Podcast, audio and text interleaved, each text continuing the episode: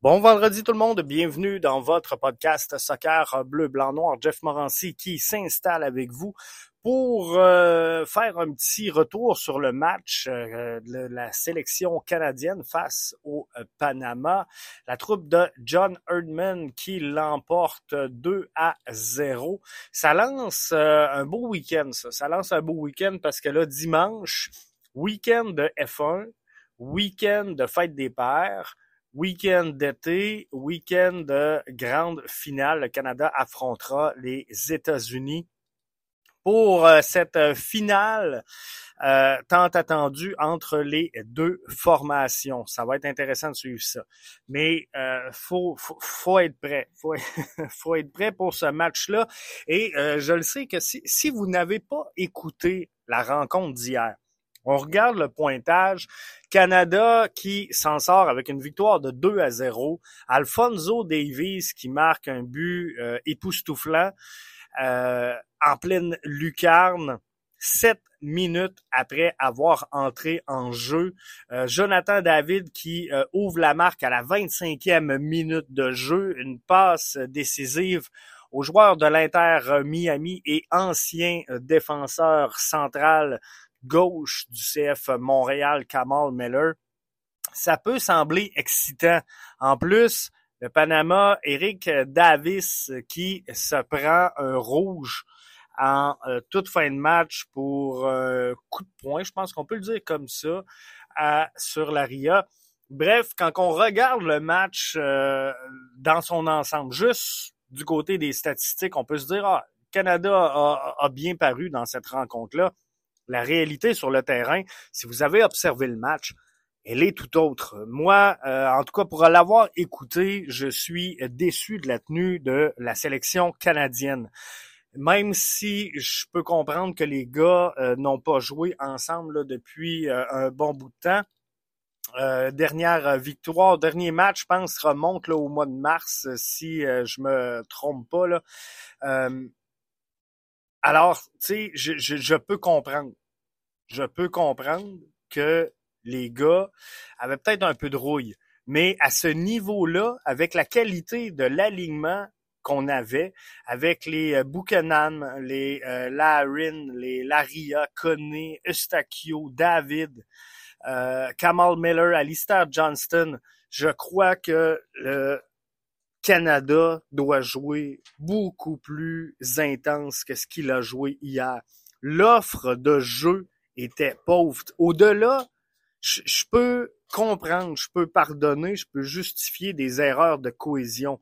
Mais hier, dans l'offre, dans l'intention de jeu, c'était pauvre du côté de la sélection canadienne. Et ça, ça pardonnera pas contre les euh, États-Unis si ça l'a fait euh, le travail face au euh, Panama, qui est un peu en déconfiture présentement. Ça marchera pas ça contre Pulisic et la sélection américaine. Donc, faudra que John Erdman trouve un moyen de faire euh, lever son jeu d'un cran à cette formation-là. Puis je, je m'en cacherai pas. Je fais partie de ceux qui croient que euh, on doit changer le manager à la tête de la sélection. Il a fait un travail incroyable, John Herman. Il est euh, apprécié, je pense, de son vestiaire, mais il a amené cette équipe-là à un certain niveau. Et là, cette sélection-là, elle plafonne. Et si on fait du surplace, on va se faire déclasser en 2026, ce qui euh, serait vraiment pas intéressant. Alors que la Coupe du Monde, vous le savez, va jouer Canada, États-Unis, Mexique. Mais on peut pas sortir comme on a sorti hier face au Panama contre euh, les États-Unis ce dimanche et euh, essayer de, de, gagner sur ce qu'on a fait hier. Parce que si je peux comprendre, là, les gars sont rouillés, c'est une chose. Mais en vrai, et, je veux vous faire une comparaison vous allez me dire peut-être boiteuse avec le CF Montréal, mais lorsque les gars alignent les matchs, on se plaint qu'ils sont fatigués, et si on, les met au repos, ben là, on se plaint que les gars sont rouillés, les gars sont pas dedans. Donc, il n'y a jamais de situation miracle, de, de, de situation clé où euh, tous les joueurs sont prêts à jouer et à performer au même niveau. Et ça, c'est le rôle de l'entraîneur-chef de créer cette dynamique-là au sein de son vestiaire pour s'assurer que les gars sortent du gros soccer et pas juste dans l'exécution, comme je vous dis. Moi, si dans le match d'hier, on propose un jeu de qualité, qu'on joue au ballon, mais qu'on a des déchets techniques, je me dis, OK, les gars sont rouillés. Ça justifie. Mais par contre, hier, dans l'offre, est-ce que vous vous souvenez, outre les deux buts, de quelques séquences que ce soit où vous vous êtes assis sur le bout de votre divan en disant Wow, quel jeu de fou proposé par la troupe de John Erdman. La réalité, c'est qu'il n'y en a pas eu. Donc, faut faire attention à ça. Jonathan David a eu un excellent match. Euh, ceci étant, là, je veux pas, euh, je veux pas penser que, je veux pas que vous pensiez que c'est que négatif, mais au contraire, c'est très positif. Le, le, le Canada l'emporte 2 à 0, se dirige en grande finale face aux États-Unis. Donc ça, c'est un bon match. Mais comme je vous dis, va falloir sortir du plus gros soccer que ce qu'on a fait hier parce que ça marchera pas contre les États-Unis. Les États-Unis d'ailleurs qui euh, l'ont euh, emporté un match très compliqué hier face euh, au Mexique. Donc, ça n'a pas été facile. Le match qui a été interrompu, je vous dirais, au moins à, deux occasions alors que le public était euh, très bruyant et euh, lançait là, un peu euh, des, des, des, injures. Alors, on a décidé de suspendre à deux reprises cette rencontre-là et on a bien fait.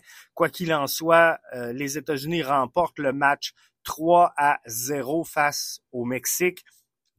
Quatre cartons rouges ont été émis dans cette rencontre-là. Euh, pour la sélection euh, américaine, c'est euh, Weston McKinney qui euh, sera absent donc face au Canada et Sergino Dest qui tous deux seront sur le coup d'un rouge pour conduite violente. On va le dire comme ça, mais Christian Pulisic qui euh, a été euh, sans aucun doute le meilleur joueur de la formation américaine hier, desservant donc euh, les deux premiers buts. deux buts qui auraient été suffisants, même si Ricardo Pepi, tantôt je vous mentionnais que Alfonso Davies avait fait la différence. Il, il, était rentré Davies à la 62e il a euh, inscrit un but à la 69e, alors que euh, Ricardo Pepi est entré à la 75e pour marquer à la 78e. Donc, euh, c'est un très bon résultat. Alors, on va tous être dimanche devant notre application One Soccer pour regarder ce match-là, Canada-États-Unis. on va soutenir le Canada, mais j'espère, j'espère voir la sélection canadienne augmenter son jeu d'un cran parce que la, pauvreté du jeu hier va faire en sorte qu'on va s'incliner face à euh, la sélection euh, américaine. C'est euh, définitif si on joue de la façon qu'on s'est comporté là hier et lorsque je, je, regarde finalement le, le match, les Américains ont quand même une une très bonne euh, alignement euh, dans sa formation. Matt Turner qui euh, fait le travail devant les buts, qui évolue en 4-2-3-1 et ils ont quand même une bonne formation. Là. Alors, je, je crois sincèrement que la formation canadienne est capable de rivaliser avec la formation américaine. J'en suis convaincu, j'ai aucun doute là-dessus. On a euh, des gros noms, euh, nous aussi, et euh, malgré les, les, les, les Zimmerman de ce monde, malgré les, les, les Timothée Giovanni Rena, Faloran Balogun, bref, on est capable. On est capable de se battre avec cette formation-là. Ça, c'est définitif, mais faut juste, faut juste être dans le match et euh, augmenter le jeu d'un cran assez euh, rapidement pour réussir là, à euh, sortir tôt dans cette rencontre-là et euh, fermer le match le plus tôt possible. Donc, je vous souhaite une excellente fin de semaine de soccer, bien branché à BBN Media.